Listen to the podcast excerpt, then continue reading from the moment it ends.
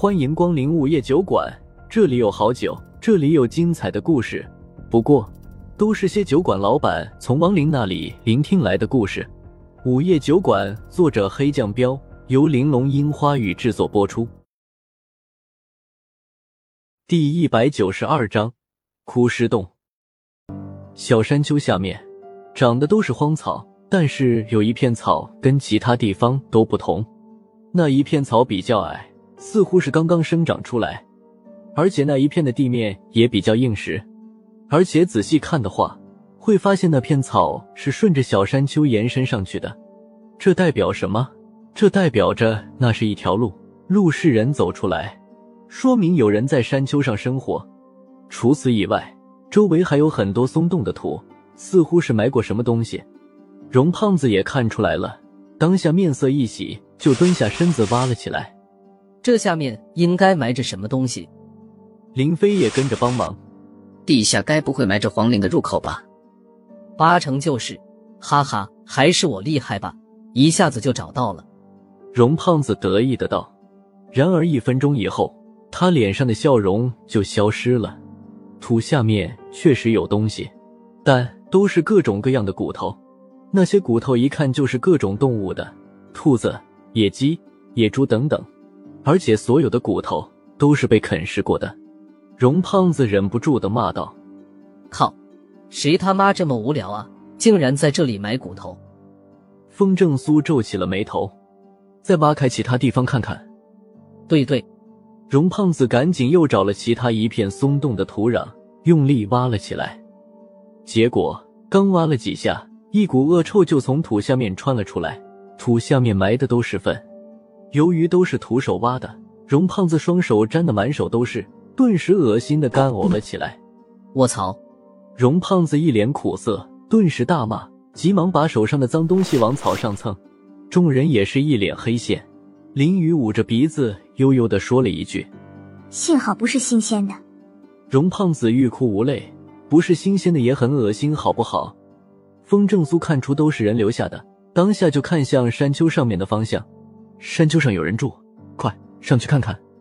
说着，他就顾不上荣胖子他们，直接朝山丘的上面跑了过去。咦，有个山洞。来到山丘的半山腰，柳二爷发现了一个洞口，跟过来的林文声道：“难道这里才是皇陵的入口？”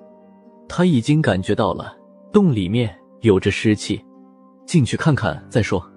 风正苏也发现了湿气，当下就从洞口走了进去。进来之后，湿气更加浓郁了。不过洞里没有亮光，一片黑暗。跟过来的荣胖子他们立马打开了手电筒。这时，刚一打开手电筒，众人就惊呆了，因为洞里到处都是树枝枯草燃烧以后留下的灰烬，还有不少瓶瓶罐罐之类的东西。更让人惊讶的是，洞里居然有着好多尸体，那些尸体。都是跟风干了的木乃伊一样的枯尸，他们都背靠着石壁坐着。仔细数了数，总共有二十五具枯尸，每个枯尸身上穿的衣服都不同，看起来有些像官服。然而，除了枯尸，就没有别的东西了。而且，整个山洞并不是很大，也就几十个平方，四周全是岩石，根本没有通往其他地方的入口了。看着这些枯尸，林文生忍不住的道。难道是五十年前荒村里的那些人？不是。风正苏和荣胖子异口同声的道。风正苏讶异的看了荣胖子一眼，看来他应该也看出这些枯尸的来历了。呵呵，要不大人你说？荣胖子讪讪笑了笑，一副把这个表现的机会让给你的样子。风正苏没好气的瞪了他一眼，你说吧。荣胖子也没矫情，咳嗽了两声。就指着哭尸道：“他们身上穿的衣服应该是太宰官服，距今至少也有两千多年了。”太宰，不了解的林文生和林飞、林玉都是一脸疑惑。柳二爷也好奇的问：“太宰是什么官？”荣胖子道：“不同朝代的太宰管的事儿是不一样的，不过这些太宰应该是管皇帝饮食和祭祀食物的。”厨子，众人道。他们可不是一般的厨子，通俗点来说就是御厨。不过能当太宰的人，必定都是皇帝最信任、最亲近的人，你们应该懂吧？众人点头。皇帝最怕有人在食物中下毒谋害他们，所以饮食上的事一定会选心腹。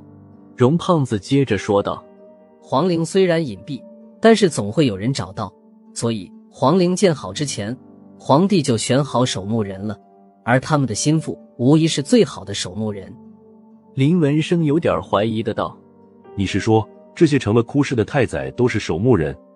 风正苏见荣胖子已经说了出来。就接过话来说道：“没错，而且他们应该是世代守护皇陵的太宰，被选中当守墓人的太宰，一辈子都会忠心耿耿的守护着皇陵，死了以后就会让后代接替。不过太宰一辈子都在洞里，想要有后代是个问题，不会有女人愿意跟他们在山洞里过一辈子的。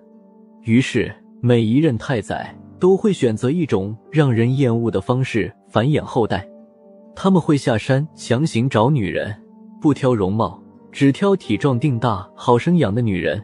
等孩子出生以后，就抢上山，从小灌输守护皇陵是神圣职责的思想。不过太宰也不是那种恶人，没带走孩子，都会从皇陵里拿一些金银财宝留给为他们生孩子的女人。然而这种方式是经不起任何意外的。眼下山洞里没有活着的太宰了，说明。他们守护皇陵的职责，终究还是断了。听风正苏说完，林雨神色复杂的道：“唉，也不知道这些人是可悲还是可恨了。”风正苏对这种事也不好评价，当下就摆摆手道：“重要的不是这些太宰的故事，既然他们在这里，说明皇陵就在这里，而且入口想必也不会太远。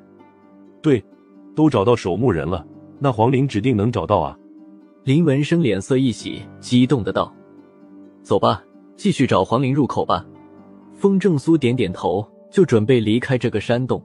荣胖子指着二十多具枯尸道：“那这些枯尸怎么办？”风正苏想了想：“烧了吧，都快三十代人了，也算尽责了。除了我们，别让其他人再找到黄陵了。”“嗯，也算他们解脱了。”荣胖子郑重的冲枯尸躬身行了个礼。就放火把枯尸给烧了。完事以后，风正苏一行人就离开了山洞。林文生又问荣胖子：“现在怎么继续找黄陵？”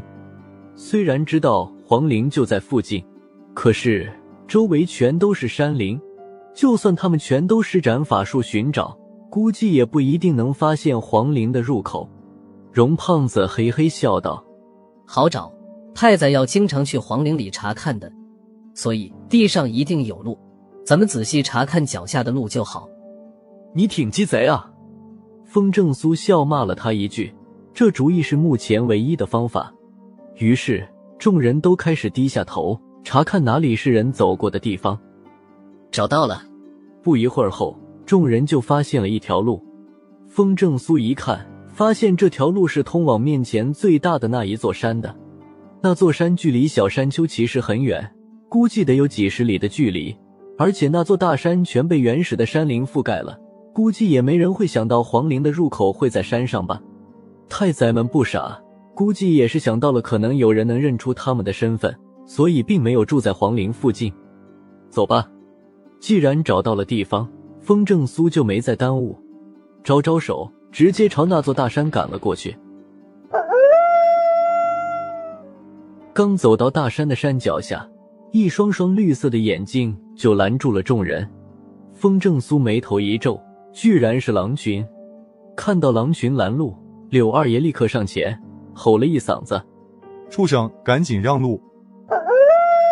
然而狼群虽然察觉到了柳二爷妖王的身份，个个也都战战兢兢的。但是狼群并没有退开，反而匍匐在地上，做起了攻击的准备，继续低吼。狼群并不买柳二爷这个妖王的账。又到了酒馆打烊时间，下期的故事更精彩，欢迎再次光临本酒馆听故事。